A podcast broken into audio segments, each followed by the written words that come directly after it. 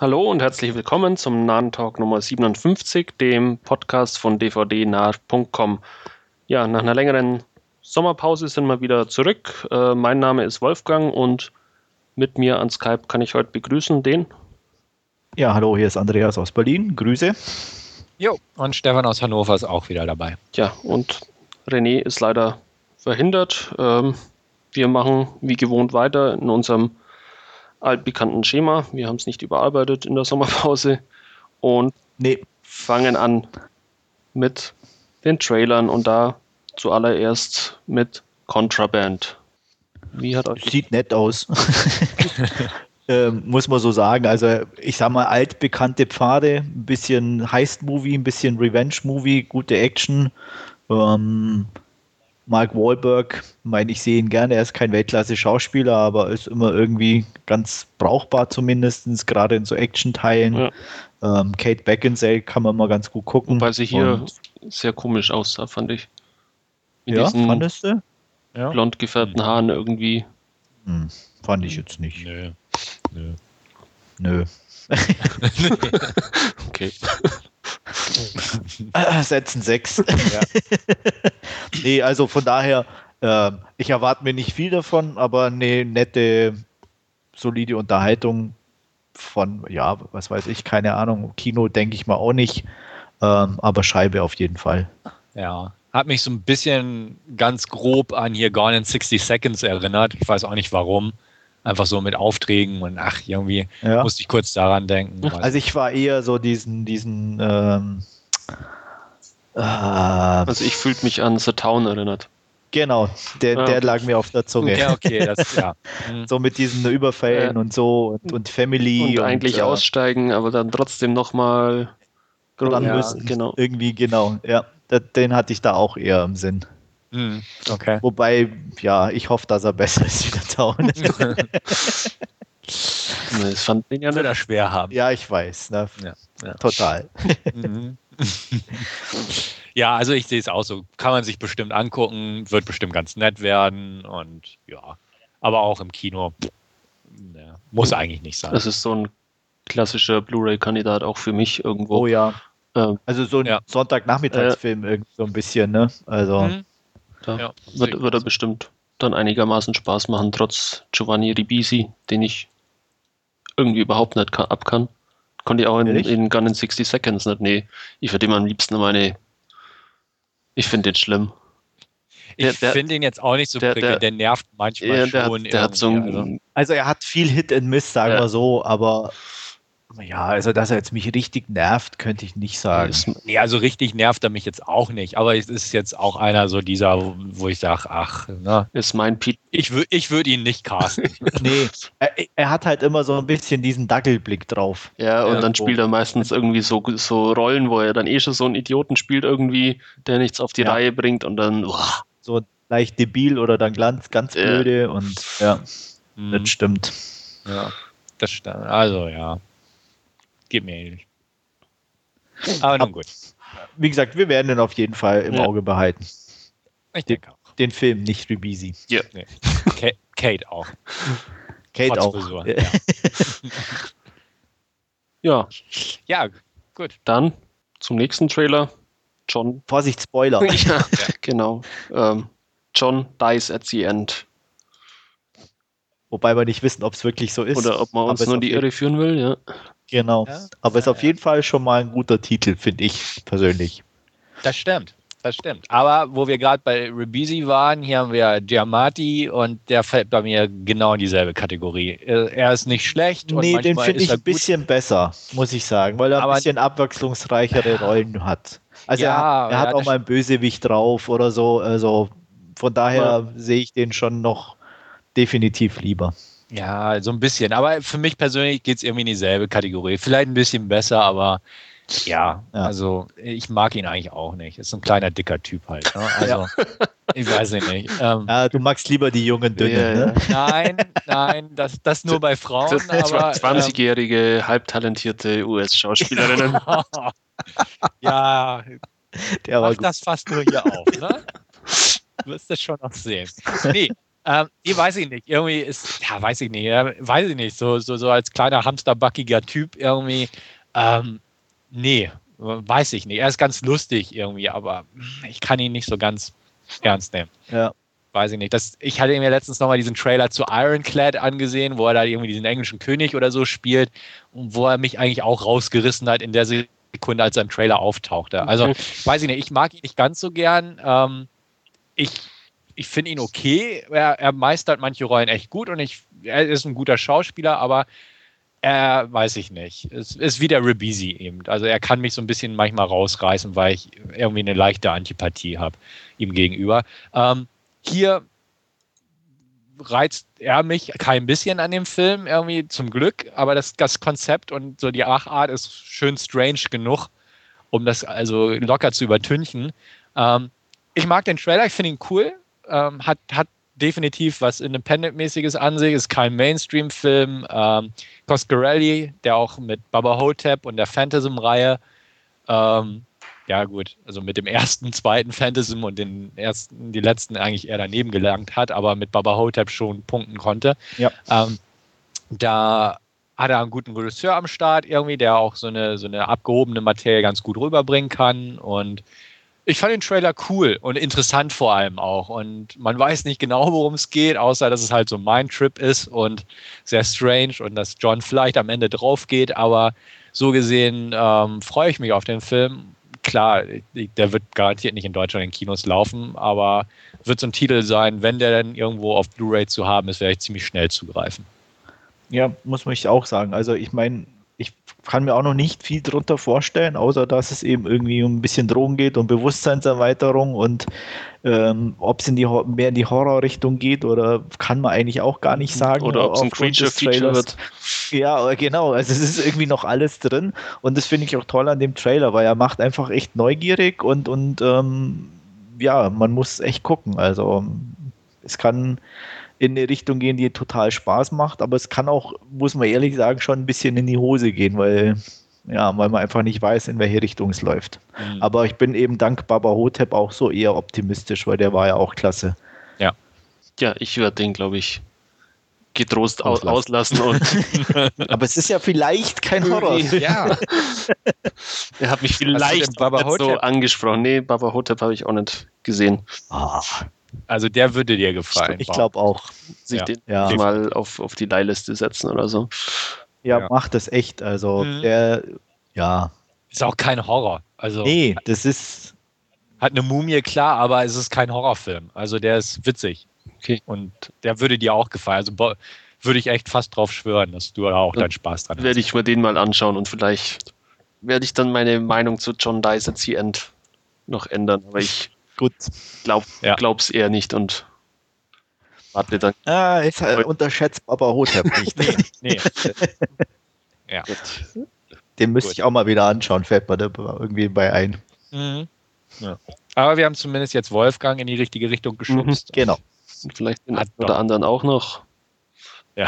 Und genau. ja, was definitiv aber im Kino laufen wird bei uns, äh, wird The Avengers sein und da ist die Tage jetzt eben auch der neue Trailer raus ja, ähm, ich fand den cool, muss ich ganz ehrlich sagen. Ähm, ja, er liefert das, was man sich ja. irgendwie erwartet, finde ich. Also nicht mehr und nicht weniger. Ähm, er verrät noch nicht allzu viel. Ich sag mal so, die einzelnen Protagonisten werden ein bisschen vorgestellt, ja. aber. Also ich bin ja. gespannt drauf, unter anderem eben auch wegen Joss Whedon als Regisseur, den ich sehr gern mag, von, von seinen Fernsehserien auch her. Und ja, lass mich da gerne überraschen. Ich meine, die Charaktere kennt man schon. Den ein oder anderen, äh, was, was mich gewundert hat, ist, äh, ich weiß nicht, ob wir das im Forum schon irgendwo mal angesprochen hatten, dass äh, Edward Norton ja gar nicht der Hulk den Hulk spielt, sondern ja. dass das, ähm, na, sag's mal, ach, vorhin noch, Mark Ruffalo. Ja. ja.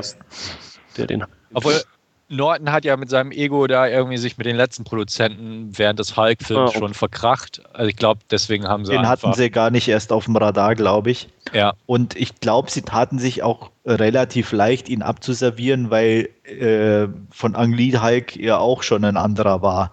Und dadurch noch nicht so ich sag mal, der Fokus auf einen bestimmten Schauspieler mhm. eventuell liegt und sie sich dadurch auch leichter taten, den einfach auszuwechseln. Ja. Bei der Ang Lee Hulk ja eh der bessere war. Ja, gar keine ja, Frage. Wir hatten das ja auch, wer mal in alten Podcasts wühlen möchte, in einer unserer ersten Ausgaben. Ja. Auch mal gegenübergestellt, die zwei Hulk-Filme. Ja. Okay. Da war ich noch nicht dabei. Nee. Das ja. war vor deiner Zeit. Okay. Damals. Ja. Also jetzt auch mal, um was zum Trailer zu sagen, er hat mich nicht wirklich umgehauen. Man bekommt was, was man erwartet hat, aber nicht auf eine positive Weise, fand ich. Also ja, man hat es halt erwartet. Man sieht ein paar Superhelden, die man jetzt inzwischen auch alle kennt und ne, ein paar wumsige Explosionen sieht man auch. Ähm, aber das war's. Und das war mir zu wenig, muss ich ganz ehrlich sagen. Also, ja, aber was möchtest du denn oder was hättest du dir gewünscht? Oder? Irgendwas, wo man sagt, cool. Ja, aber und das, das ist ja erstmal der erste Trailer. Das ja, ist die Tappen. Ja, und da will man ja noch nicht zu viel reinpacken. Das stimmt. Und ich ahne auch schon, dass wir eigentlich nur im zweiten Trailer ein paar CGI-Kreaturen zu sehen bekommen, die da der, der Loki mit rüberbringt oder wie auch immer. Und ich glaube, das wird der einzige Steigerungseffekt an der ganzen Sache sein und dass man mehr vom Hulk sieht. Also irgendwie hatte ich das Gefühl, hier ist man so auf Nummer sicher gegangen und so ein paar ne, Dinger kommen im zweiten Trailer. Aber ach, weiß ich nicht, er hat mich einfach nicht gepackt. Also, weiß ich nicht. Er war in Ordnung. Er sah aus, man hätte auch sagen können, ähm, Iron Man and Friends. Das wäre auch so ein Titel für den Film gewesen, weil er spielt mit Tony Stark in der Hauptrolle, ganz klar, äh, irgendwo. Und die anderen sind so, hm. hm. Und genau da sehe ich auch das, die Problematik des ganzen Films. Einfach, du hast da so viele Leute drin. Gut, Ne, auf Scarlett Johansson und Jeremy Renner hätte man irgendwo auch verzichten können, weil die eh keinen interessieren, irgendwo finde ich.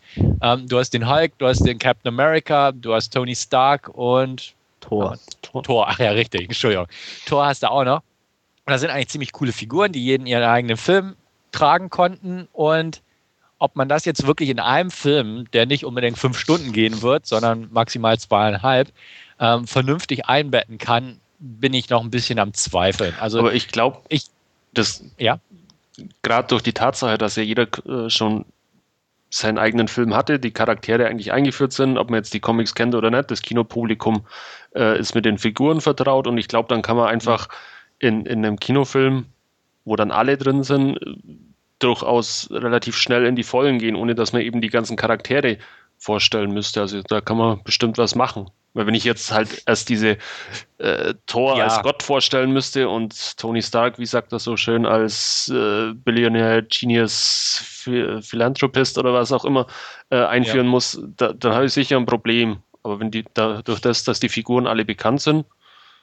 Ja, gut, das, da gebe ich dir vollkommen recht, hundertprozentig sogar. Ähm, sehe ich auch so. Und ähm, aber trotzdem, wie gesagt, irgendwie hat mich das so ein bisschen, weiß ich nicht, einfach nicht umgehauen, weil so, so, ne, ja, irgendwie Iron Man fliegt vor explodierenden Autos, hatten wir im zweiten Teil auch schon.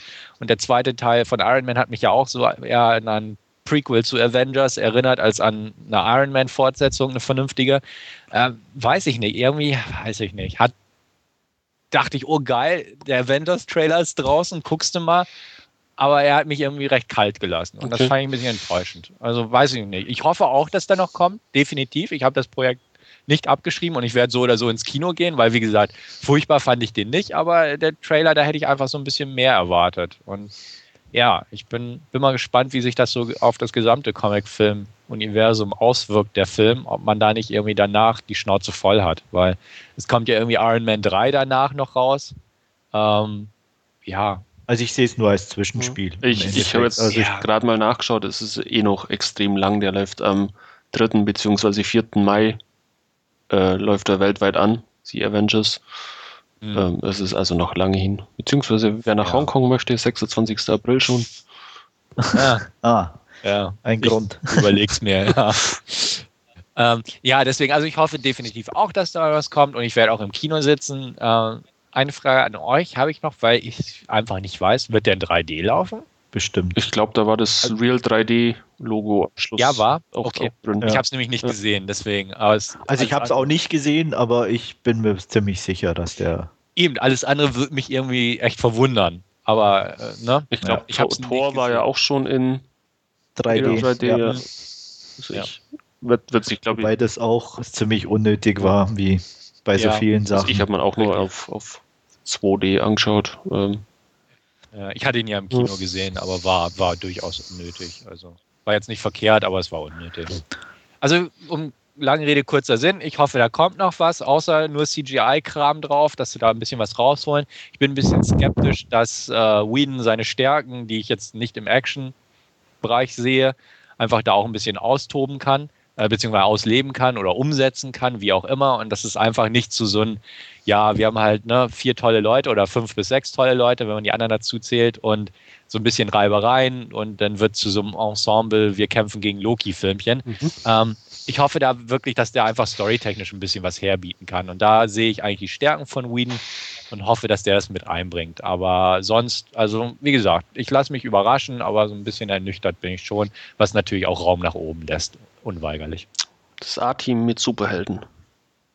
Ja, so ungefähr. Also einfach so ein Ensemble-Ding, ähm, was, was ich aber nicht so ganz positiv sehe. Also ne, man hat Expendables, man hat A-Team und jetzt hat man halt, wie du selbst sagst, Buddy-Movie oder ein Ensemble-Filmkonzept mit Superhelden. Also das, das haut mich nicht vom Hocker. Aber vielleicht bin ich auch da nicht zu drin oder habe zu viele Superheldenfilme in letzter Zeit sehen müssen. So ungefähr. Ich erwarte mir eigentlich nur einen weiteren Superheldenfilm mit fünf oder sechs statt mit einem. Also von daher hm, ja. nette Unterhaltung mehr erwarte ich gar nicht. Mhm. Ich warte dann auf den nächsten Film, da werden sie dann irgendwie vielleicht so einen Episodenfilm draus machen oder so. Das würde dann noch passen. Ja, wo sich also die einzelnen Stories miteinander verknüpfen, oder? ja, also äh, deswegen, wie du selbst sagst, auch nächsten Film. Also wenn da jetzt wirklich Iron Man 3 kommt, und er kommt ja auch, ist ja schon eigentlich ziemlich klare Sache, ja. dann weiß ich nicht, ob da überhaupt noch Interesse meinerseits irgendwo besteht. Also, ne? Also, also den müssen sie dann schon extrem gut machen. Also, dass er ja. wirklich auch der Trailer schon irgendwie was drin hat, was, was neugierig macht. Wenn der genauso aussieht, dann sage ich, naja, okay, ja. danke, das war's. Ja. Was ich schade finden würde, weil Shane Black macht den und ich mag Shane Black sehr gern. Der hat ja auch den Kiss Kiss Bang Bang mhm. gemacht, ja. den auch leider keine Sau irgendwie wirklich gesehen hat. Doch, Doch ich. Ja, gut. Ich habe ihn auch auf dem Filmfest gesehen, aber sonst ist er ja eigentlich ziemlich untergegangen überall. Und was ich super schade fand, weil es ein ja, ganz, ganz toller ist Film klasse. ist. Muss ich auch wieder angucken. Ja, und deswegen, und da Shane Black, Robert Downey Jr., Iron Man 3 könnte wirklich was werden, aber ich habe da auch irgendwie so eine leichte Befürchtung, dass, dass einfach so eine Übersättigung dadurch, gerade jetzt durch diesen Film auch eintritt. Und wie du selbst sagst, wenn da der Trailer eigentlich wirklich wegfetzt, dass dann jeder sagt, ach, dann verzichten wir eher erstmal drauf. Ja. Und also ich, ich mag mich irren. Ne? Geschichte wird das beweisen und zeigen und wie auch immer. Wir werden vielleicht auch drüber reden im Podcast, bestimmt sogar. Aber ähm, wie gesagt, bislang der Trailer Raum nach oben deutlich, bisschen ernüchtert, aber kann sich noch ändern. Gut. Ja. Andreas, noch irgendwas? Nee. Dann schauen wir weiter zu unseren Last Scene Sachen und da wird heute Stefan anfangen mit I am Number 4. Genau, ich habe mir I Am Number 4 angeguckt, die Verfilmung von so einem, ja, ähm, Teenie Young Adult Novel, ähm, die recht schnell rausgekloppt wurde, die Verfilmung, nachdem das Buch erschienen ist. Sprich, man konnte keine Fanbasis aufbauen und dementsprechend mäßig lief der Film auch irgendwie in den Kinos, woran auch das mäßige Grundkonzept nicht viel ändern konnte. Ähm, dementsprechend bin ich so ein bisschen mit gedämpften Erwartungen rangegangen. Ich habe äh, auch bewusst damals auf den Kinobesuch verzichtet und auf die Blu-ray gewartet. Die hatte ich dann, lag auch ein paar Wochen rum, aber irgendwann dachte ich, ach Mensch, eigentlich könnte man mal jetzt. Und dann war es dann wirklich tatsächlich so ein klassischer Sonntag-Frühabend-Film für mich. Ähm, ja, worum geht's? Es geht um ja eine Alien-Rasse oder Aliens, die aussehen wie Menschen und die wurden quasi fast vollständig ausgelöscht von so einer anderen Alienrasse, glatzköpfig, haben so ein paar Kiemen im Gesicht und ja, fiese Zähne, hätte ich fast gesagt.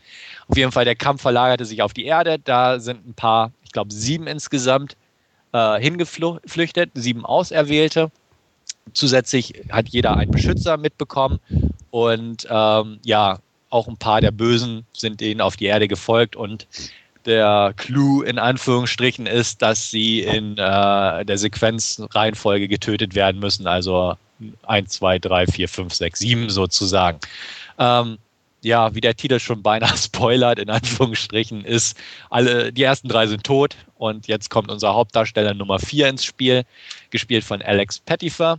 Ähm, er zieht möglichst unerkannt durchs Lande, beziehungsweise von einer Station im Leben zum nächsten. Sein Beschützer ist äh, gespielt von Timothy Oliphant. Am Anfang sind sie in Florida, wo ähm, ja, er quasi ähm, eine Vision bekommt, beziehungsweise ein Leuchten an seinem Fuß. So eine Tätowierung ist das. Daran merkt er, dass wieder einer gestorben ist. Nummer drei ist gestorben. Leider sieht das, ja, sehen das ein paar andere Teenies und filmen das sogar ähm, dass er da ja ein leuchtendes Bein hat, hätte ich jetzt fast gesagt. Und dadurch müssen sie wieder umziehen. Ist es ein Leuchten also oder ein Glitzern, Stefan? es ist wirklich ein Leuchten. Äh, Neonblau, um genau zu sein. Okay. Äh, ja, das Leuchten fiel nachts auf. Also es, es, hat nichts mit Sonnenlicht und Glitzern zu tun, Gut. falls du darauf jetzt, ja. Ähm, wie auch immer, sie ziehen in, nach, ich glaube, das ist Idaho oder so, äh, da regnet es andauernd, äh, ja. Und ähm, da geht er dann zur Schule. John Smith nennt er sich dort, unsere Nummer vier. Und äh, ja, sein Beschützer Henry äh, ist da halt sein Vater sozusagen in der Öffentlichkeit. Geht zur Schule, lernt ein junges, nettes Mädchen kennen. Ähm, Sarah Hart, gespielt von Diana Argon, die einige aus Glee kennen. Um, ähm, und dann gehen halt die Klischees im Prinzip los oder weiter, wie man es betrachten möchte. Es gibt einen ja, einen bösen Mitschüler oder böse ist er nicht wirklich, aber er steht halt auf sie und sie steht auf den neuen und ja, die üblichen Verstrickungen hier und da. Ähm, eine kleine Liebesgeschichte entsteht, wo ich sagen musste, die fand ich eigentlich ganz süß. Also die Geschichte war ganz putzig, sie war Klischee durchsetzt, sie ist halt Fotografin, äh, beziehungsweise träumt davon, halt später Fotografin zu sein. Also eine typische Kleinstadtromanze.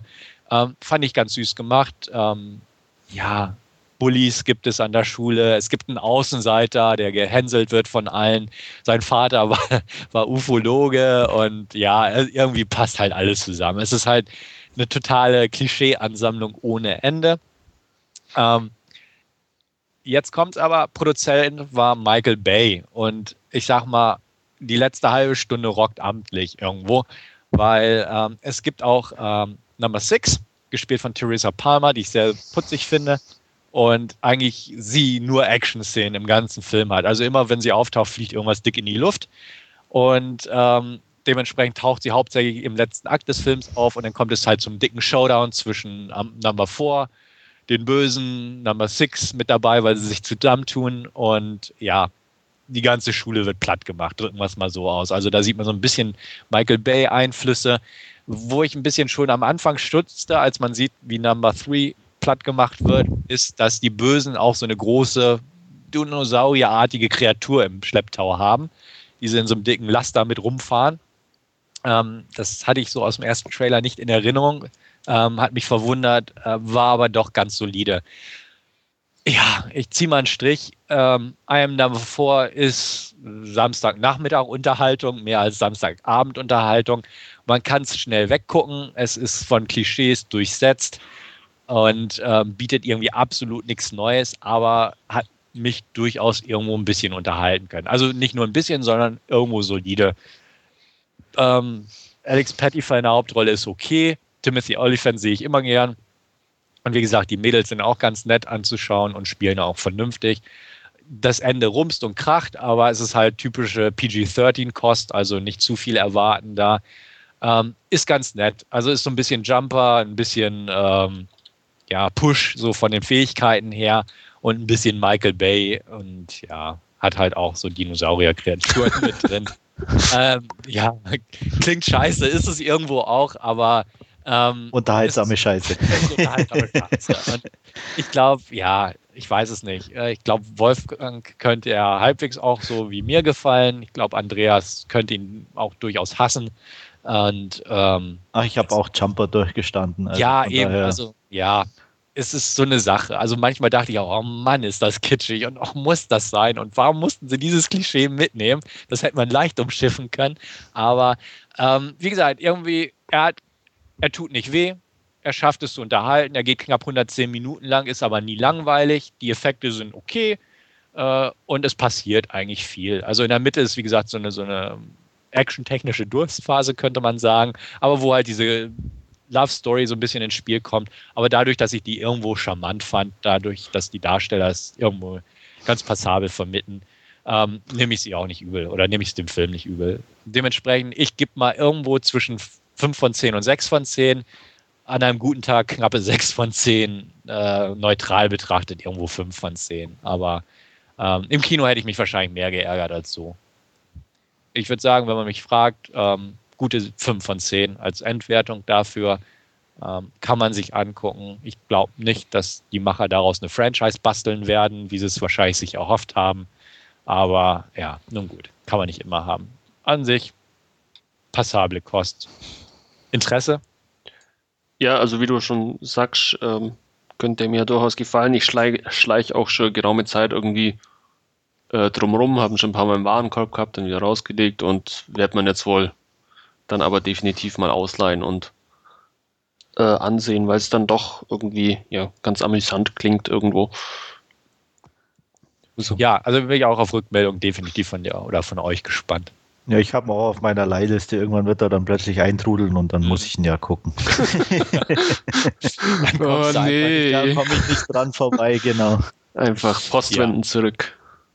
Genau. Also wie gesagt, ich bin da durchaus gespannt auf euch und ähm, wie gesagt, so eine kleine Empfehlung irgendwo, wenn ihr das so.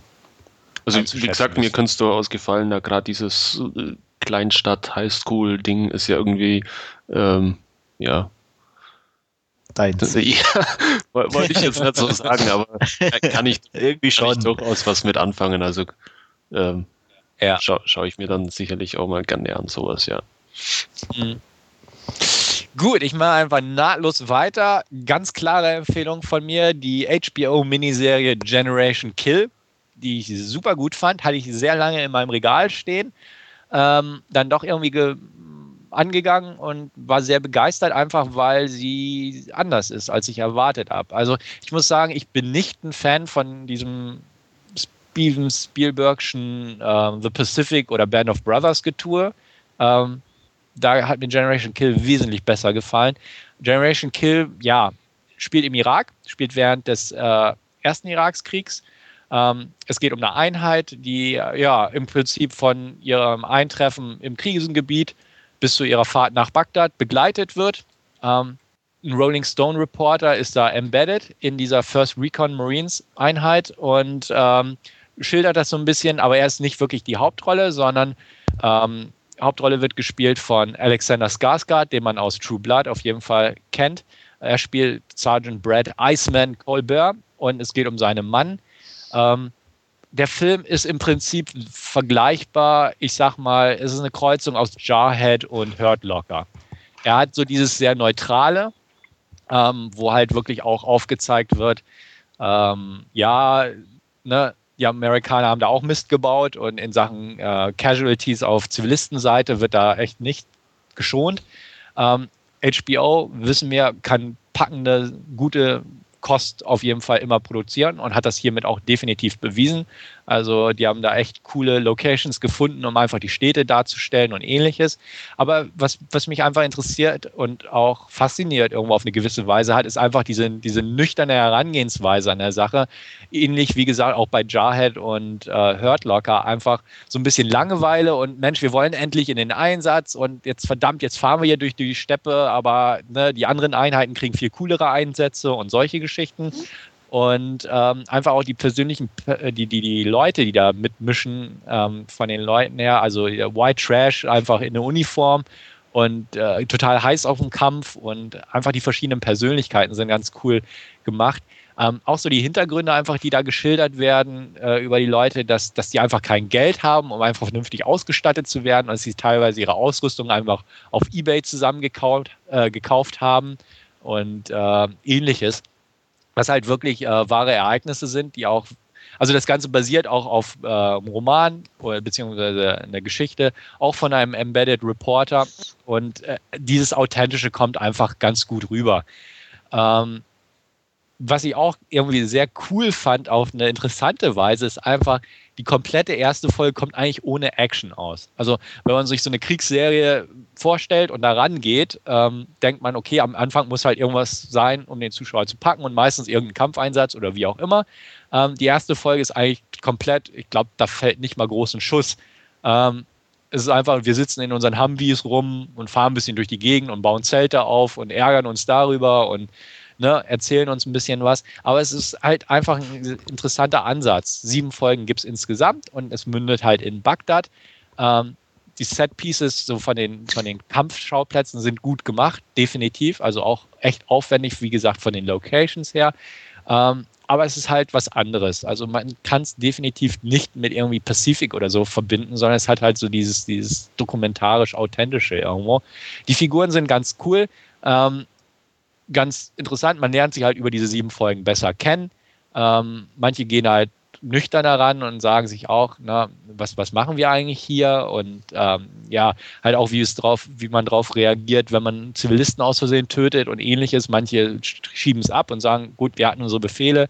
Alle in dem Gebiet wurden halt als Hostiles gekennzeichnet von der Führung und ja, es tut uns echt leid, aber es ist halt so. Wir haben nur Befehle befolgt und die anderen äh, ja, reflektieren das so ein bisschen.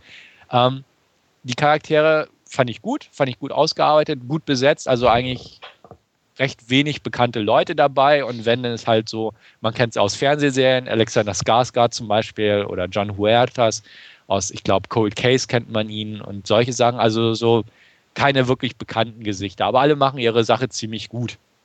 Und ähm, ja, es gibt halt so, so ein paar Typen und der, ähm, ja, der, der der sie da in, also der, der ähm, Einsatzleiter hat halt irgendwie Kehlkopfkrebs und hat halt äh, voll die Stimme und äh, ne, meint halt, ja, ich habe halt so eine coole Stimme, Krebskreis, sei, sei Dank. Und also irgendwie sind halt Typen irgendwo von der Art her. Und das, das hat mir gefallen. Und wo ich so ein kleines bisschen so nach der vierten Folge dachte, okay, ich habe es verstanden. Und was mir, ich, ich will nicht sagen auf den Nerv ging, aber ich fand, da haben sie den Punkt so ein bisschen überreizt, was in Amerika vielleicht so ein bisschen einfach wirklich in der Wunde stochern ist, ist einfach ähm, bei den äh, Civilian Casualties. Also irgendwie, in, ohne dass es jetzt irgendwie ein Spoiler ist oder so, in jeder Folge werden irgendwie ein paar Zivilisten aus Versehen getötet. Ähm, es mag irgendwo realistisch sein, dass klar bei Artillerieangriffen oder dass man aus Versehen auf den Abzugsfinger kommt oder wenn jemand ne, mit dem LKW auf eine Straßensperre zufährt und zu spät bremst, dass halt geschossen wird. Aber ich fand, den Punkt haben sie ein bisschen überreizt. Ähm, dachte mir auch, okay, ich habe es verstanden. Auch Amerikaner haben Zivilisten getötet. Und ja, das haben sie halt sehr ausgewälzt irgendwo fand ich ein bisschen, ja, das war so ein bisschen das Einzige, wo ich sagte, ja, da hätte man vielleicht einen Tick zurückrudern können. An sich fand ich es gut, war abwechslungsreich, geht nur sieben Folgen das Ganze. Ähm, 60-minütige Folgen muss man dazu auch sagen, also sind keine klassischen 45 Minuten, sondern wirklich 60 Minuten und ist wirklich eine gute Miniserie aus dem Hause HBO. Aus dem Jahr 2008, lief in Deutschland irgendwie auch noch nicht, weiß ich auch nicht warum, keine Ahnung und ist in England und den USA auf Blu-ray zu haben. Habe ich mir auch gekauft, habe kein bisschen bereut. Neun von zehn von mir. Ähm, kann ich empfehlen, wer sowas mag. Also wie gesagt, Jarhead, Hurt Locker so ein bisschen als Referenzding und ähm, wer sagt, okay, damit kann ich was anfangen, sollte hier auf jeden Fall mal zugreifen. Also und gucken. Äh, ich habe mal die IMDB aufgerufen, einfach zu gucken, wie er so von, vom Stand her ist. Ähm, 13.276 User haben ihn bewertet, steht bei 8,8 von 10, also kommt an und ist auch bei den Kritikern ganz gut angekommen, die Serie. Also, ne, meine Empfehlung ganz klar, wer sowas mag, zugreifen. Ist auch nicht allzu teuer. Tja, ist angekommen. Ähm, die Empfehlung ging nämlich bis jetzt komplett an mir vorbei. Ähm, hat mir irgendwie gar nichts gesagt. Ähm, ich mhm. werde jetzt aber definitiv auch zuschlagen und du hast ja schon gesagt, dass es dann in UK oder USA entsprechend die Blu-rays gibt. Ähm, ja, werde ich mir auf alle Fälle demnächst besorgen. Meine Frage, äh, kennst du Overseer? Das ist auch eine Irakskriegsserie, war auch nur eine Staffel, glaube ich, mit 13 Folgen und ein bisschen älter, ich glaube aus 2005 oder so. Geguckt habe ich sie nicht, also sie sagt mir ja. was, aber ähm, geschaut habe ich sie ehrlich gesagt nicht. Okay. Kann ich nicht zu sagen. Also die habe ich jetzt zum Beispiel gesehen, die fand ich sehr cool, weil sie eben auch äh, diesen ja, äh, Realismus-Aspekt irgendwo mit dabei hat. Also ja. äh, wo dann auch mal Zivilisten eben erschossen werden oder wo, wo man dann eben auch einfach mal äh, an einem Straßenposten zwei Tage lang Wache schieben muss, wo dann nichts passiert und solche Sachen. Mhm. Also die ist auch ziemlich cool. Ja, also deswegen, das klingt danach, dass es dir gefallen könnte. Mhm. Ähm, das, wie gesagt, das mit den Zivilisten ist mir so ein bisschen, ich will nicht sagen negativ, aber ne, es ist einfach so, man hat halt drauf gekommen, also da drauf gepocht irgendwie, ne? Ja. dass die halt auch Mist gebaut.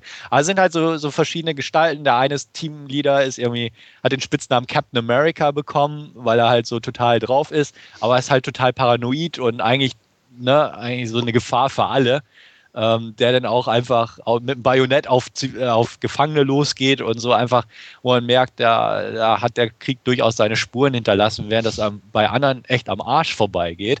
Und da ist eigentlich so, so eine Redneck-Figur, der schießt dann irgendwie ein Kind. Und er meinte auch irgendwie, äh, ja, er weiß auch nicht, aber er hat irgendwie nichts dabei gefühlt. Und mhm. ne, also, wo man auch denkt, ja, das, das kann man irgendwie, kann man sich vorstellen, dass da manche echt so so sich entwickeln in so einem Kriegseinsatz. Ne? Also ähm, ich bin sehr gespannt, ob es dir gefällt. Ich glaube ganz stark, dass es dir gefällt. Ähm, ja, kann ich echt nur empfehlen, das Ding. Und was ich auch noch interessant fand, ähm, es gibt keinen Score oder so. Also okay. es, es gibt genau ein Lied, was in der letzten Folge angespielt wird. Ich spoilere auch nicht, welches es ist. Ähm, aber sonst gibt es irgendwie keine, keine Titelmusik, nix. Und ähm, es gibt ein paar Szenen, wo die Soldaten, also es, äh, eigentlich in jeder Folge, irgendwann summen die Soldaten oder äh, ne, singen ihr eigenes Liedchen, äh, als wenn sie mal wieder in den Humvees unterwegs sind. Aber es ist halt auch kein, kein wirklicher Score oder mhm. Erst recht kein Soundtrack in dem Ding. Also man hat das wirklich versucht, so, so nüchtern zu halten, das Ganze. Was, was es halt auch klar von so äh, Saving, also, ja, Pacific oder sowas mhm. abhebt. Ne? Andreas, wie stehst du da? So also ich, ich streiche ja schon länger drum rum. Ich habe den auch auf meiner Liste bei Amazon UK. Mich hatte bisher immer abgehalten, dass ich gerade, was du eben angesprochen hast, äh, Band of Brothers auch irgendwie mittendrin abgestorben bin, weil es einfach äh, ja ziemlich schlecht und öde fand. Mhm. Ähm, aber so wie du erzählst und nachdem ich ja Hurt Locker und Child und sowas eher auch mag, ja. ähm, könnte es definitiv mehr was für mich sein, mehr wie Band of Brothers und deswegen ja, kann es schon passieren, dass ich mir das irgendwann demnächst mal bestelle. Ja, und es ist halt deutlich kürzer als Band of Brothers. Und so. ja. Das sind schmerzlose sieben Episoden. Ähm, ja, also bei euch bin ich mir eigentlich auch recht sicher, dass er euch mehr zusagt. Ich habe einen Kumpel jetzt meine Blu-rays ausgeliehen der eigentlich, ehrlich gesagt, mehr auf so Pacific und Band of Brothers steht. Und er meinte auch, ich habe mir die erste Folge angeguckt und irgendwie, weiß ich nicht, da passiert ja nichts. So. Wo ich auch sage, darum geht's ja, Mann.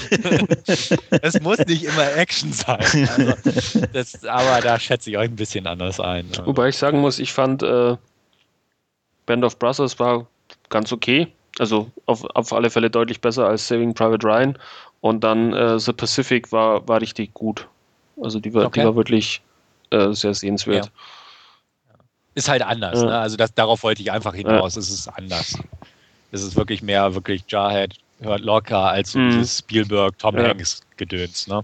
Also so gut das auch sein mag, keine Frage. Ich bin auch kein Fan davon, definitiv nicht. Aber ich weiß ja, dass viele drauf stehen und es hat bestimmt seine Qualität, aber es ist auch nicht so ganz meins. Da bin ich mehr bei sowas besser aufgehoben. Ja. Also dementsprechend eine eingeschränkte Empfehlung mit einem Number 4 und eine klare Empfehlung Generation Kill. Und das soll es eigentlich auch aus dem Last Scene-Bereich für mich sein heute. Gut, Andreas, dann darfst du weitermachen. Ja, ich war im Urlaub. Ich habe Brücke gesehen und bin nicht gestorben. Sehr schön. äh, ja, war auch, bin am Hotel vorbeigefahren, in dem Colin saß und so mhm. mit, mit Kähnchen unten. War sehr nett, wurde natürlich auch gleich drauf im, im Boot. Hier war Colin Farrell und so.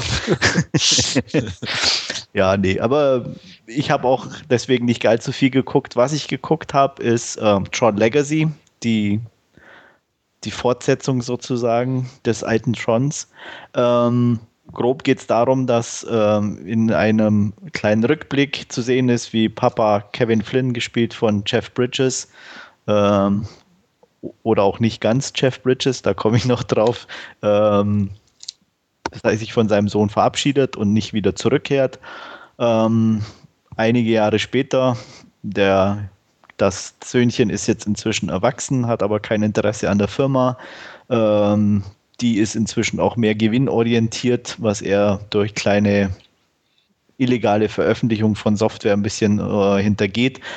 Ähm, ja, auf jeden Fall bekommt er irgendwann von ähm, dem langjährigen Freund und Mitarbeiter seines Papas, äh, Alan Bradley, damals Tron, äh, auch gespielt von Bruce Boxleitner, der natürlich auch schon leicht ergraut ist oder schon sehr schwer ergraut ist, äh, die Mitteilung, dass er eine Nachricht bekommen hat äh, aus der alten Spielhalle seines Vaters und er vielleicht auch mal nachgucken soll, was da ist und ähm, Söhnchen Semflin fährt dahin und wie soll es anders sein? Da steht der altbekannte Laser und prompt sitzt Söhnchen in The Grid fest.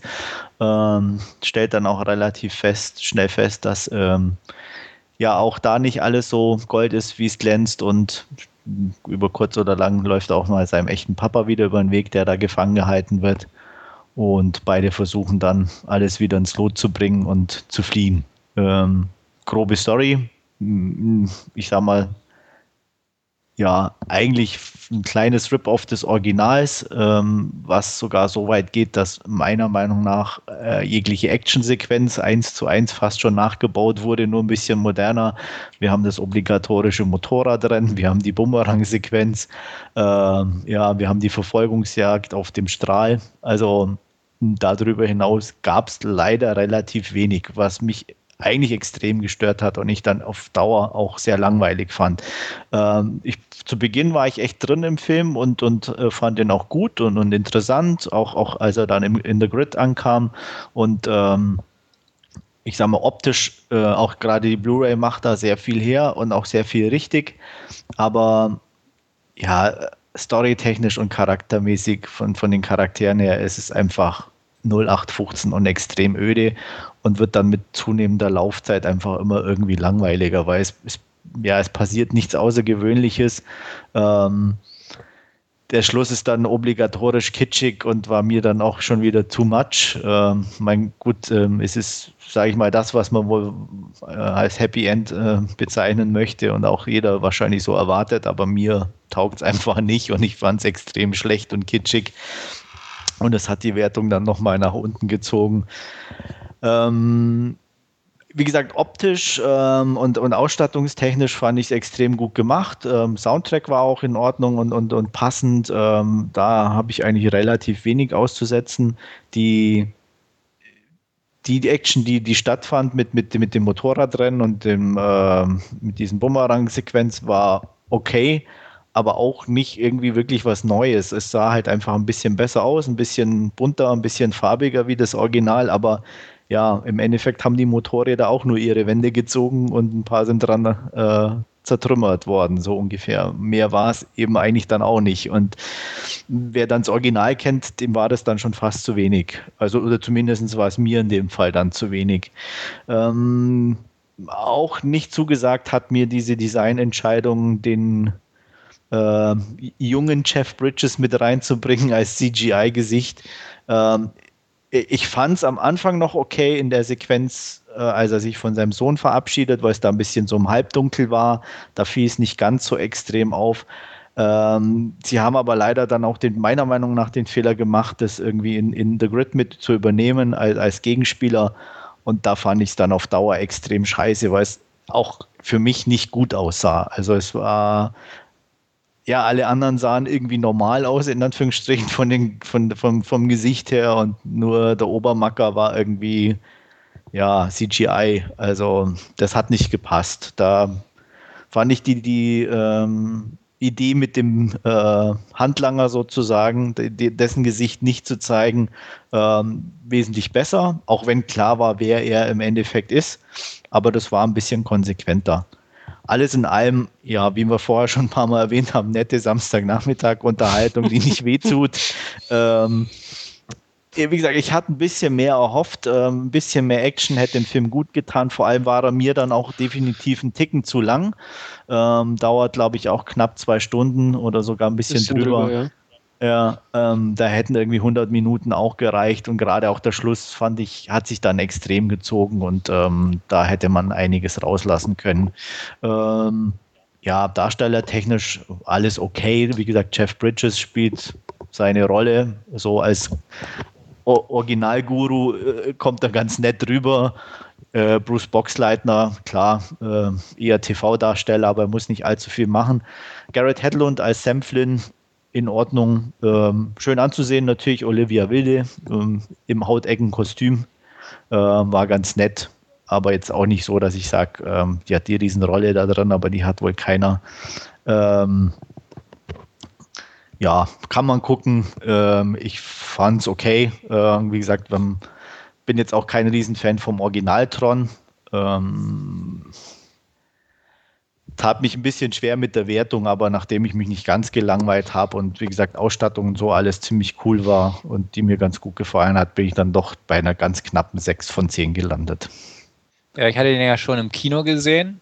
Ich hatte den auch irgendwie auf dem Pod, äh, beim Podcast besprochen. Ich erinnere mich aber ehrlich gesagt nicht mehr an meine Wertung. Inzwischen habe ich den auch hier rumstehen. Ähm, werde ich mir demnächst noch mal angucken.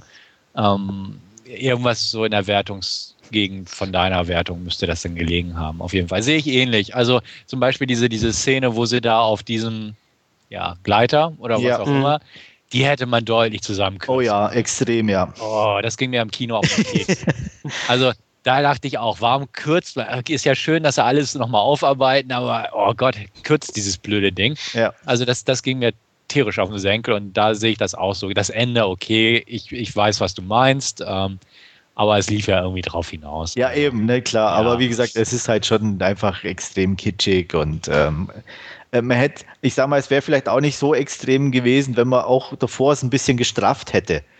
Mhm. Dann wäre es vielleicht auch das Ende nicht ganz so negativ aufgefallen.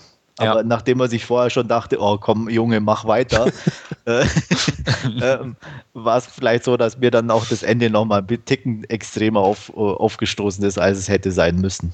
Ja, deswegen. Ansonsten klar, er sieht stylisch aus. Ähm, Soundtrack konnte ich mit leben, da von Daft Punk. Ja. Und ähm, war in Ordnung. Also sehe ich auch so. Also ich denke auch, irgendwo bei 6 von 10 wird sich das bei mir auf jeden Fall da einpendeln. Ja. Das war, war okay. Es ist als Unterhaltung durchaus zu gebrauchen. Ähm, Langzeitwirkung, gebe ich dir recht, ist da nicht groß hinter. Einfach weil es sehr wiederholt. Ja. Aber gut, immerhin haben sie keinen Remake draus gemacht. Nee, ne? Also das muss man auch sagen. Also wie, ja. ja. wobei es ist, es ist fast ein Remake. Ja, sagt, also ich meine. Aber andererseits haben sie die Geschichte weitergesponnen und es war ganz nett. Also wie gesagt, den Jeff Bridges nochmal so. Und man, muss, wenn das man muss das Original nicht kennen, um, um die Fortsetzung quasi anzusehen. Also es geht auch nee, so. Das geht auch so, absolut, ja. Ja, ja. Deswegen. Irgendwie Cillian Murphy, sein, seine kleine Mini-Cameo. Ja, das habe ich auch überhaupt nicht verstanden. Was ich auch dachte, oh, ist ja nett, dass er dabei war. Aber ja, so, aber. warum eigentlich? Ne? Ja, sitzt also, mit Brille im Stuhl und das war es dann so ungefähr. Ja, ne? Also ja. sehr merkwürdig. Also deswegen, irgendwie spielt er ja noch in so einem Kurzfilm mit, der ja. irgendwie so einen Übergang schafft, wer weiß wohin. Ich weiß gar nicht, zwischen den beiden Filmen oder zu dieser Fernsehserie, die demnächst kommt. Ähm, hatte ich gesehen, ist irgendwo wohl auf irgendeiner Blu-ray mit drauf. Gibt es wohl irgendwie okay. zwei Kurzfilme. Hatte ich auch im Thread im, im Forum gepostet damals. Aber so dachte ich mir auch, warum ist er eigentlich dabei? Also, vielleicht kommt er zum Ende nochmal, aber irgendwie dann auch nicht. Also, ja, also vielleicht ist er einfach großer Tron-Fan und es war ihm eine Herzensangelegenheit oder so, dass er damit ja. spielt. Ja, das wird es gewesen sein. ja. ähm, du, du kennst ihn auch schon? Ja, ich kenne den auch schon. Ich weiß aber nicht mehr genau, wie ich den bewertet habe, bin aber mhm. ziemlich sicher, dass ich ein bisschen weiter oben angesiedelt war wie ihr. Ähm, ich weiß nicht, ob es aber sieben oder acht waren. Ich fand den eigentlich recht cool anzuschauen, einfach weil es ein, es ein optisches Fest ist und auch für die, für die Boxen, äh, ja, man kann halt das Heimkino mal richtig schön aufdrehen. Äh, wie Andreas aber auch sagt, der ist einfach dann ein Ticken zu lang. Also ist dann alles ein bisschen zu viel, dann auch diese äh, Szene da zum Schluss, wo sie da eben auf diesem Kleider sind, ist mir auch aufgefallen, ist mir jetzt auch noch in Erinnerung, dass das einfach äh, dieses ganze Gespräch, ja, was, was hat er gemacht und wie ist es so, einfach alles viel zu lang ist. Ähm, ja. Aber ansonsten macht er einfach Spaß zum Anschauen, ist wirklich toll auch anzuschauen und ähm, hat mir wohl etwas mehr zugesagt wie euch in dem Fall. Ja, ja mehr habe ich wie gesagt nicht gesehen. Mhm. Gut, dann mache ich jetzt weiter und ähm, ja, was ich gesehen habe, ist ein bisschen viel für einen Samstagnachmittag vielleicht, muss es auf mehrere aufteilen. Ähm, ich habe mir die erste Season von Nikita angesehen äh, mit Maggie Q in der Hauptrolle. Und ja, kann gleich vorab sagen, ich war einigermaßen oder sehr angetan eigentlich davon. Ähm, die Serie an sich äh, ist ja, hat ja schon mehrere Inkarnationen oder das Thema an sich hat schon mehrere Inkarnationen hinter sich, als einmal eben der Film von, von Luc Besson und dann gab es ja ein US-Remake mit Schlag mich, Bridget Fonda, Bridget Fonda genau, Codename Nina hieß er, glaube ich, im Deutschen. Dann gab es auch schon mal eine, eine Serie, wo man äh, scheinbar auch schon mal fünf Staffeln mitgeschafft hat. Und jetzt gibt es eben ja nochmal ein Reboot mit Maggie Q, ähm, das aber nicht Maggie Q quasi als Nikita dann begleitet, wie sie ja ihre Ausbilder, Ausbildung zur Killerin und so weiter durchmacht, sondern quasi am Ende der Thematik schon ansetzt und ja, die Firma oder was es auch immer sein mag, wo sie ausgebildet worden ist, äh, die Division heißt jetzt in der aktuellen Serie, ähm, verlassen hat, äh, geflüchtet ist und jetzt eben versucht quasi ja diese Geheimorganisation, die quasi über jeglichem Gesetz und jeglicher Regierung steht, äh, zu Fall zu bringen. Ähm, die Ausbildungsgeschichte wird aber auch nicht vernachlässigt in der Serie. Die wird äh, mit ja, einer jungen Straftäterin, äh, die von Lindsay von Secker gespielt wird, äh, durchexerziert irgendwo, die dann eben äh, ihre Ausbildung vom ersten Tag an durchmachen muss, dann den ersten Kill, den ersten Auftrag, dann ähm, auch weiter, wie man es eben aus den Filmen oder ja, wie man es aus den Filmen kennt, dann die, die, eigene Wohnung, die Luxuswohnung, wo sie dann auf sich allein gestellt ist oder so, äh, durchexerziert wird, was auch relativ äh, ja, anschaulich und schön gemacht wird. Ich fand mich sehr gut unterhalten von der Serie. Es geht, die ersten paar Folgen ist auch wieder so ein bisschen die, die Mission of the Week irgendwo, wo einfach die Figuren ein bisschen äh, näher vorgestellt werden, näher beleuchtet werden und dann ja so ab dem zweiten Drittel von der Serie, da geht es dann ein bisschen weiter in die Details, da werden dann ein bisschen die Hintergründe weiter beleuchtet, da geht es dann äh, auch eher darum, wie man die ja, Division quasi zu Fall bringt, was, was die einzelnen äh, Leute alles für Geheimnisse haben und so weiter und so fort. Ähm, was man sehr deutlich sieht, das ist eklatant aufgefallen, meiner Meinung nach, ist die Tatsache, dass man scheinbar irgendwie zuerst mal auf Nummer sicher gespielt hat und äh, auf eine Half-Season hin konzipiert hat äh, mit elf Folgen und lief scheinbar gut im Fernsehen und dann ab der Folge 12 ähm, sieht man dann ganz deutlich, dass dann auf einmal Sponsoren da waren und äh, wesentlich mehr Geld zur Verfügung war, weil dann auf einmal wesentlich mehr Sets da waren. Dann hat man auf alle Fälle immer deutlich gesehen, wie die Leute ihre Kias fahren. Also ähm, ist extrem auffällig gewesen. Ähm, ja, aber war jetzt auffällig, aber noch nicht störend, meiner Meinung ja. nach. Ähm, ja, Maggie Q als Nikita absoluter Augenschmaus. Ähm, sieht echt cool aus. Sie ist auch in jeder Folge irgendwie in Unterwäsche irgendwie unterwegs. Also ähm, ja, wen das reizt, der ist definitiv gut bedient. Ähm, die männlichen Rollen, ja, so ein bisschen blass, würde ich fast schon sagen. Äh, Shane West spielt äh, Michael, der damals Nikita ausgebildet hat und jetzt eben auch äh, Alex, unsere neue ja, Agentin ausbildet, der ist in den ersten Folgen relativ blass und unsympathisch, meiner Meinung nach, äh, mausert sich dann aber auch äh, nach oben, äh, wird dann auch irgendwann ja, ein bisschen vertieft, seine Figur und dadurch auch wesentlich interessanter.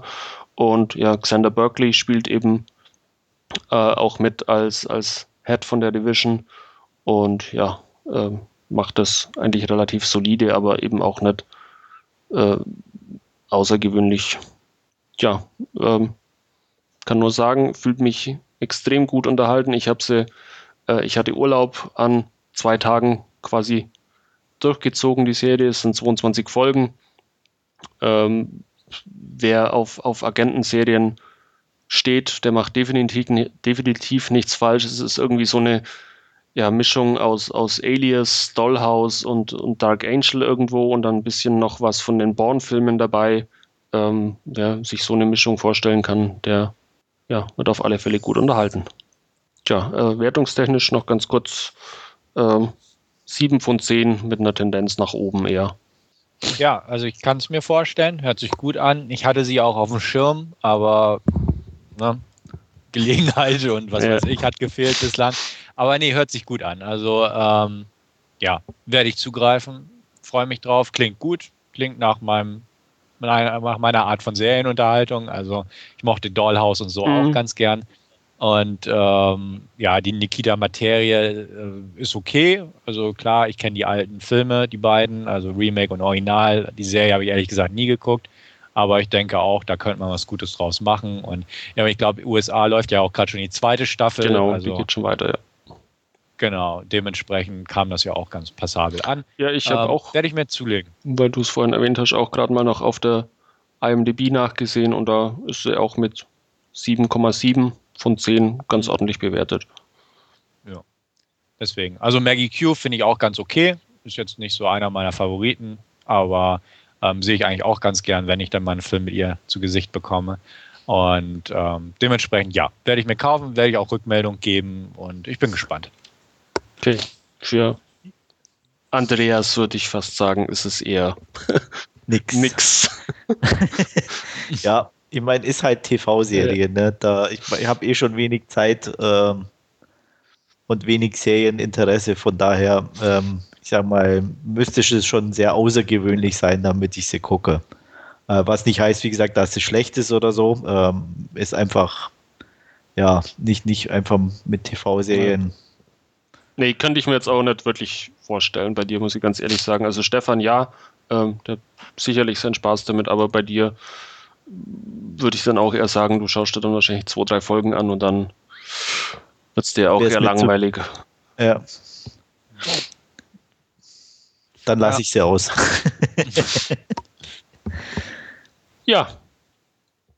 Dann haben wir damit unseren Last Scene-Bereich abgeschlossen und kommen jetzt zu unserem Hauptreview und da besprechen wir heute Limitless, beziehungsweise auf Deutsch hieß er ohne Limit und da wird uns Stefan zuallererst eine kurze Inhaltsangabe geben. Genau, Limitless, ja. Die meisten von uns kennen das alte Konzept beziehungsweise die alte Wahrheit, dass äh, die Menschen halt nur einen geringen Teil ihres Gehirns beziehungsweise der Gehirnkapazität voll ausnutzen. Limitless, ähm, ja, beleuchtet jetzt quasi, was passieren könnte oder würde, wenn es eine Möglichkeit gäbe, das volle Potenzial des Gehirns auszuschöpfen beispielhaft im Prinzip jetzt anhand einer Geschichte, und zwar von unserer Hauptfigur, Eddie, gespielt von Bradley Cooper. Ähm, ja, ist so ein klassischer, heruntergekommener, möchte gern Schriftsteller in New York, sieht ein bisschen, ja, ranzig aus, hätte ich fast gesagt. Lange verpickte Haare, Hippie-Klamotten, ja, so in der Art, man kann sich's vorstellen. Er arbeitet schon ziemlich lange an seinem Roman, hat einen Vorschuss bekommen, der aber auch im Prinzip weg ist. Und ja, von der Schreibblockade kann man nicht wirklich sprechen, weil er noch nie wirklich was zustande bekommen hat. Aber er würde gern. Ähm, seine Freundin hat ihn verlassen, Lindy, gespielt von Abby Cornish. Ähm, sie sind aber noch gut befreundet und ähm, ja, er kämpft sich so durchs Leben und hofft irgendwie auf den großen Wurf beziehungsweise die große Erleuchtung, um seinen Roman endlich mal in Gang zu kriegen. Ähm, ja, wie es das Schicksal manchmal so will, trifft er irgendwann auf der Straße seinen Schwager Vernon oder beziehungsweise von seiner Ex-Frau, hat also nichts mit Lindy zu tun, sondern er war früher mal verheiratet und äh, damals der Bruder seiner Frau Vernon, den trifft auf der Straße, ähm, kommt mit ihm ins Gespräch und äh, ja, der Vernon schiebt ihm mal über den Tisch eine kleine Pille rüber, sagt, das ist ein neues Medikament, NZT. Ähm, ist eine experimentelle Droge, äh, kurz davor ne, Zertifizierung zu erlangen und auf den freien Markt zu kommen. Ähm, ist aber, wie gesagt, noch nicht offiziell frei verfügbar. Ähm, sehr kostspielig das Ganze, aber ja, hier, ne, er hat Mitleid oder wie auch immer was mit ihm, gibt ihm die Droge und meint, probier es mal aus, du wirst es nicht bereuen, so ungefähr. Ähm, ja, da Eddie ja quasi nichts zu verlieren hat, ähm, probiert er es aus und tatsächlich stellt er fest, oh, äh, alles sieht viel bunter und schicker aus, so ungefähr. Er kann auf einmal Gedanken fassen und äh, Zusammenhänge erkennen, ähnliches. Kurzum, also er kann das Limit seines Gehirns mehr oder weniger ausschöpfen, beziehungsweise er kennt das Limit nicht, aber er erreicht halt weit in die Tiefen des Gehirns rein und kann sehr Sachen abrufen, die ein normaler Mensch so nicht hinkriegen würde. Sprich, er kann seinen Roman endlich schreiben und so weiter und so fort, aber er stellt auch ganz schnell fest, die Wirkung lässt auch rapide nach. Sprich, er braucht mehr, weil er merkt, Mensch, damit da kann sich alles für ihn ändern.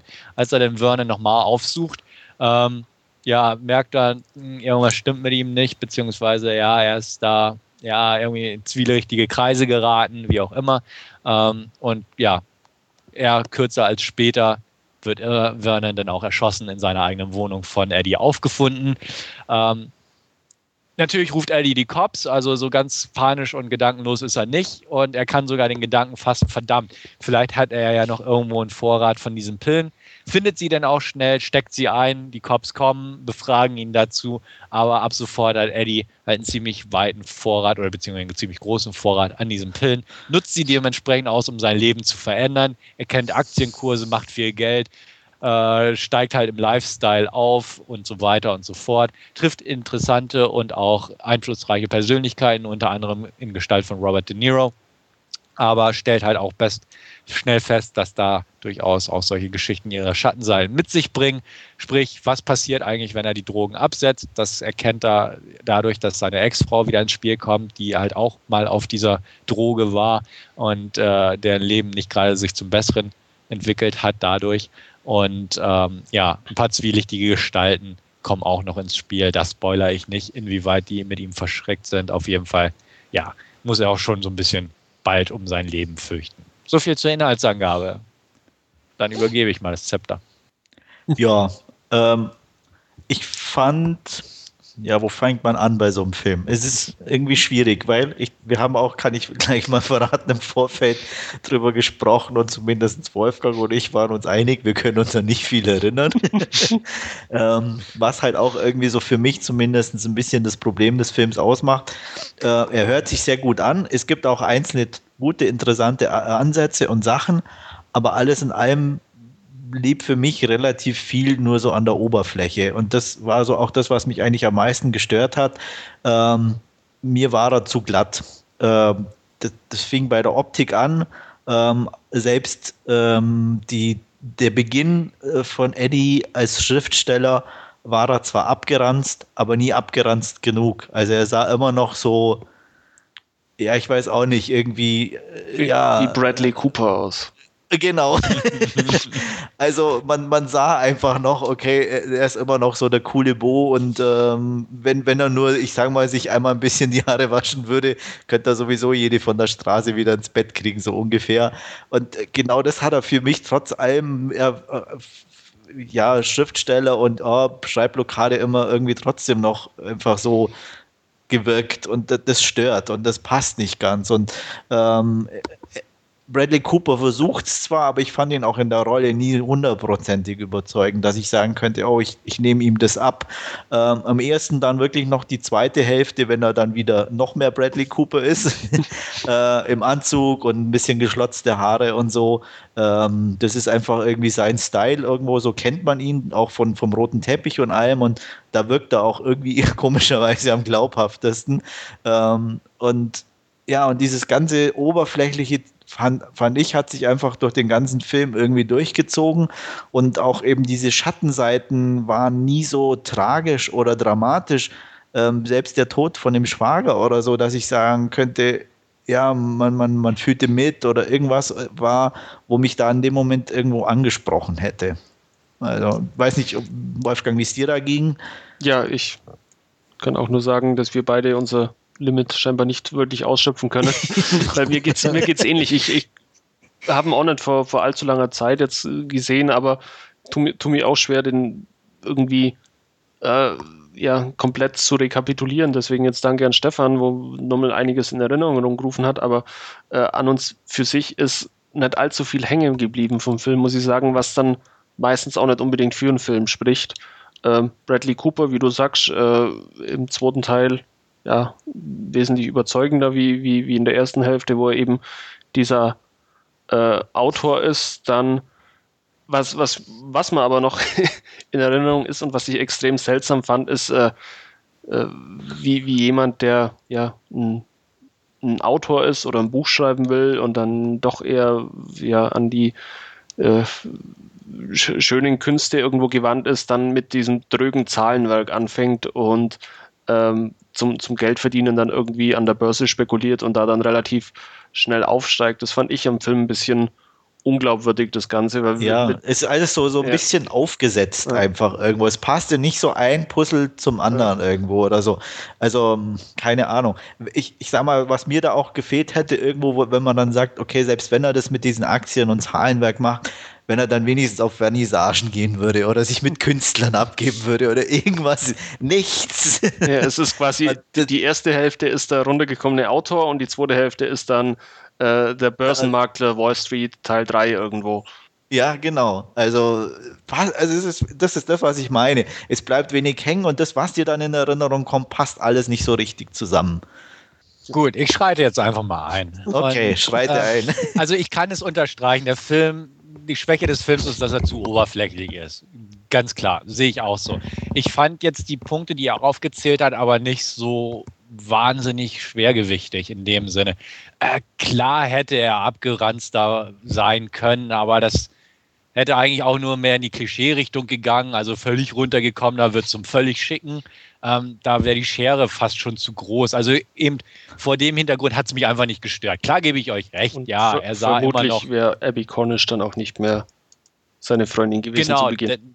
Ja, eben. Also wäre total der Penner gewesen, hätte auch Abby Cornish nie gekriegt. Ne? Und äh, sie hätte ihn wahrscheinlich immer noch nicht, nicht so geliebt, wie sie haben, also beziehungsweise äh, zu ihm gestanden und so. Also er sollte ja auch nicht total. Nee, das meine ich ja nicht, aber, aber wie gesagt, es, diese Kombination, ja. er ist Bradley Cooper, wirkt immer noch so und soll okay. aber irgendwo abgeranzt wirken, was er aber auch nicht tut. Mhm. Also das, passte einfach alles nicht. Ja, also wie gesagt, ich, ich sehe eure Punkte definitiv, aber sie haben mich irgendwo nicht gestört groß. Auch, dass der Schwager tot ist, wo ich auch dachte, er, ja, irgendwo war er ein schleimiger Dealer. Also ja. interessiert interessiert mich nicht, dass er tot ist. Genau. Also, ne, was soll's? Scheiß drauf. Tschüss, ähm, war nett. Ja, genau. Also das mit den Börsen fand ich jetzt auch nicht störend, einfach vor dem Hintergrund, er, äh, vielleicht erinnert ihr euch nicht dran, er musste ja möglichst schnell Geld kriegen. Also das war ja sein Plan, möglichst schnell, möglichst viel Geld und das kriegt er nun mal an der Börse. Ja, so, das ist okay, ist aber wie gesagt, dass er dann da dabei bleibt okay, und, und da sein, sein Sinn und Ziel und er macht ja nichts anderes mehr. Ja. Das Buch ist ja auch irgendwie dann schnell abgeschrieben und abgehakt er macht ja dann nichts Neues, wo ich mhm. sage, okay, er, er, ist ein Künstler mhm. und macht dann oder nutzt dieses Limit für, für dass er sich ja. wirklich mit Kunst beschäftigt oder keine Ahnung, irgendwas. Nein, okay. er, er bleibt stupide bei der Börsengeschichte irgendwo. Das, das war. Äh. Ja, okay. Gut. Ähm, ja, was, was den Film meiner Meinung nach auch rettet, also wie gesagt, oberflächlich, äh, klar, die Figur wird nicht vernünftig ausgelotet, auch klar, ähm, ist einfach, dass der im Prinzip geiles Style over Substance bietet, meiner mhm, Meinung nach. Ich fand die Optik, Optik ja. toll. Ähm, ich fand auch so dieses, ne, das Leben ist grau, wenn er sich die Pille reinpfeift, ist es bunt, seine Augen leuchten blau und die Optik ist ganz anders und diese, diese Straßenzug, also die, die Kamerafahrten durch die Straßen von New York waren einfach nur richtig geil gemacht. Ja. Und ähm, es sah einfach geil aus. Die New Yorker Locations wurden wieder toll eingesetzt. Nach der Plan jetzt schon das nächste Mal, wo es mir echt aufgefallen ist. Ähm, ich fand's cool. Klar, so mit dieser Verschwörungsgeschichte und kriminellen Geschichten war halt auch sehr oberflächlich. Und wie gesagt, das ist der Film auch definitiv. Also er ist Style over Substance.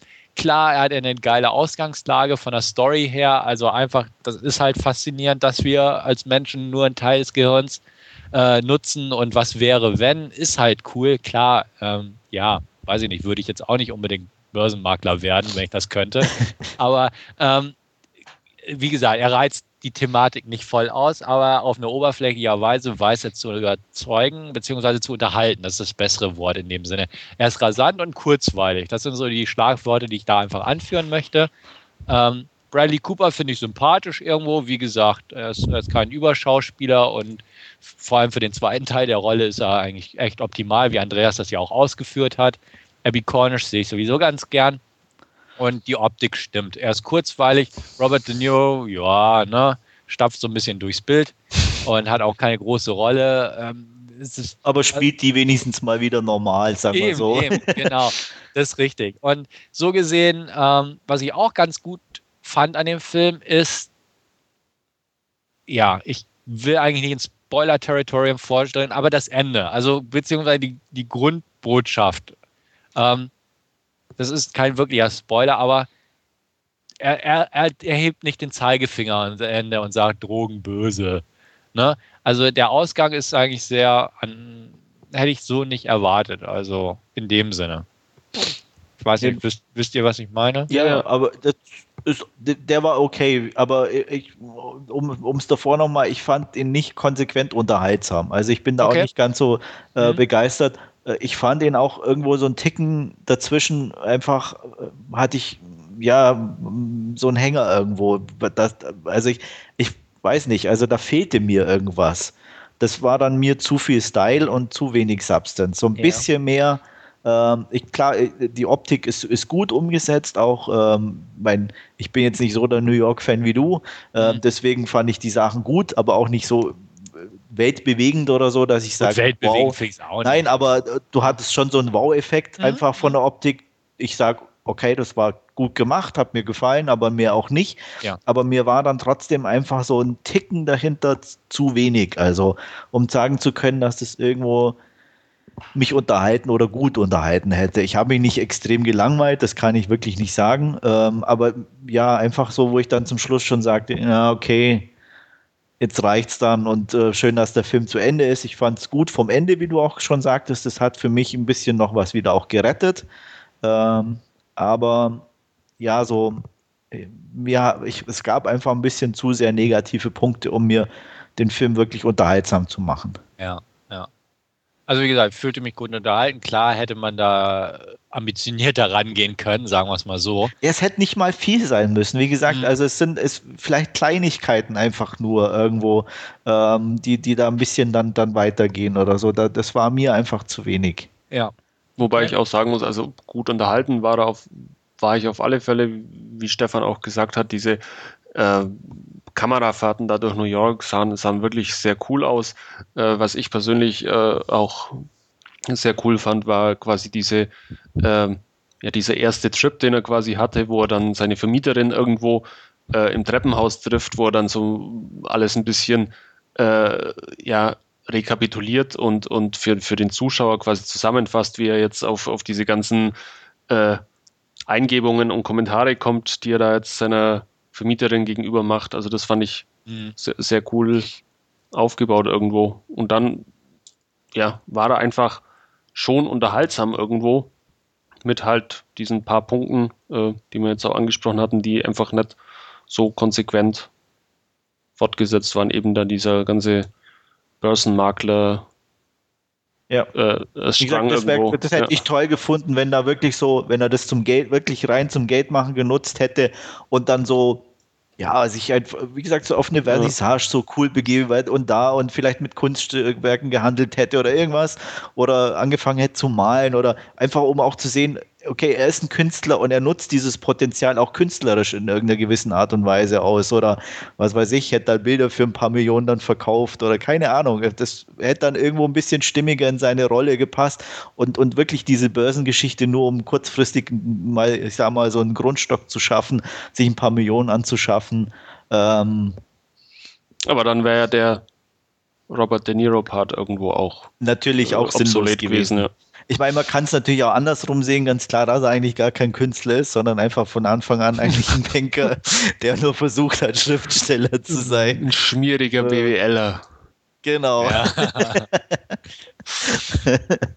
Dann wird es vielleicht ein bisschen mehr Sinn machen, aber trotzdem, also das war so mir ein bisschen zu sehr Bruch, aber ja, insgesamt, man kann ihn gucken. Äh, ich fand jetzt nicht, dass ich irgendwo das Bedürfnis hatte, oh Gott, was für eine Scheiße oder so, äh, kann man wirklich nicht sagen. Ja. Äh, aber über eine 6 von 10 komme ich bei ihm dann trotzdem nicht drüber hinaus. Ja, ich bin äh, bei einer 7 von 10, habe ich vorhin nachgeschaut. Ähm, und ja, kann die auch durchaus vertreten. Also wie, ja. wie, gesagt. Ja, ist ja jetzt nicht so weit weg von ja. mir, aber wie gesagt, man, man, merkt schon so die Tendenz in dem Sinne, ähm, die wir ja auch ein bisschen erläutert haben. Also ich habe einen Arbeitskollegen, der liebt den Abgöttisch, den Film. Ähm, ja. Der den, also er ist ja insgesamt auch relativ gut weggekommen, eigentlich auch so vom mhm. Publikum, habe ich das Gefühl gehabt, so was ich gelesen habe. Ja. Ähm, meine Wertung auch 7 okay. von 10. Also Also wie gesagt, ist oberflächlich, ist unambitioniert, also beziehungsweise ich hätte mir ambitionierter gewünscht, aber rasant und kurzweilig. Ja, also das auf alle Fälle, also, ja. Dementsprechend ist da für mich eigentlich eine lockere 7, also eine 7 von 10 glatt, sage ich mal, drin.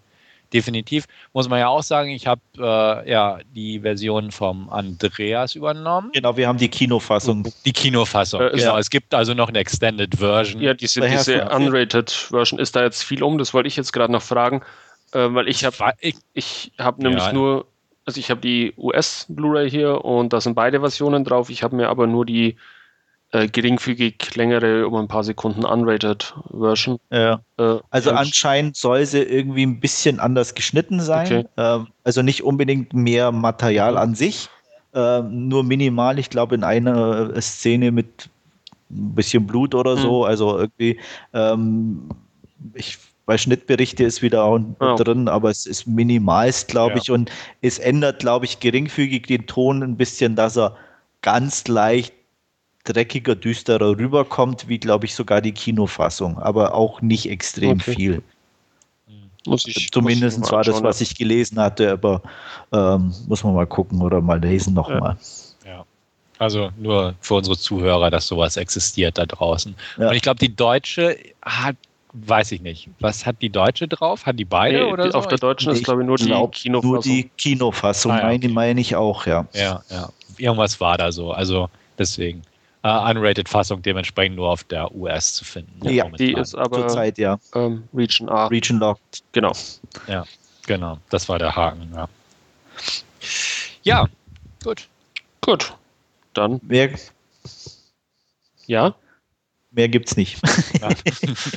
Dann sind wir an dieser Stelle durch und ja, vielen Dank wieder fürs Zuhören und bis zum nächsten Mal. Jo, die nächste Ausgabe sollte dann wieder schneller kommen, hoffentlich. Und war mir ein Vergnügen. Bis bald. Jo, danke fürs Zuhören. Bis demnächst. Macht's gut.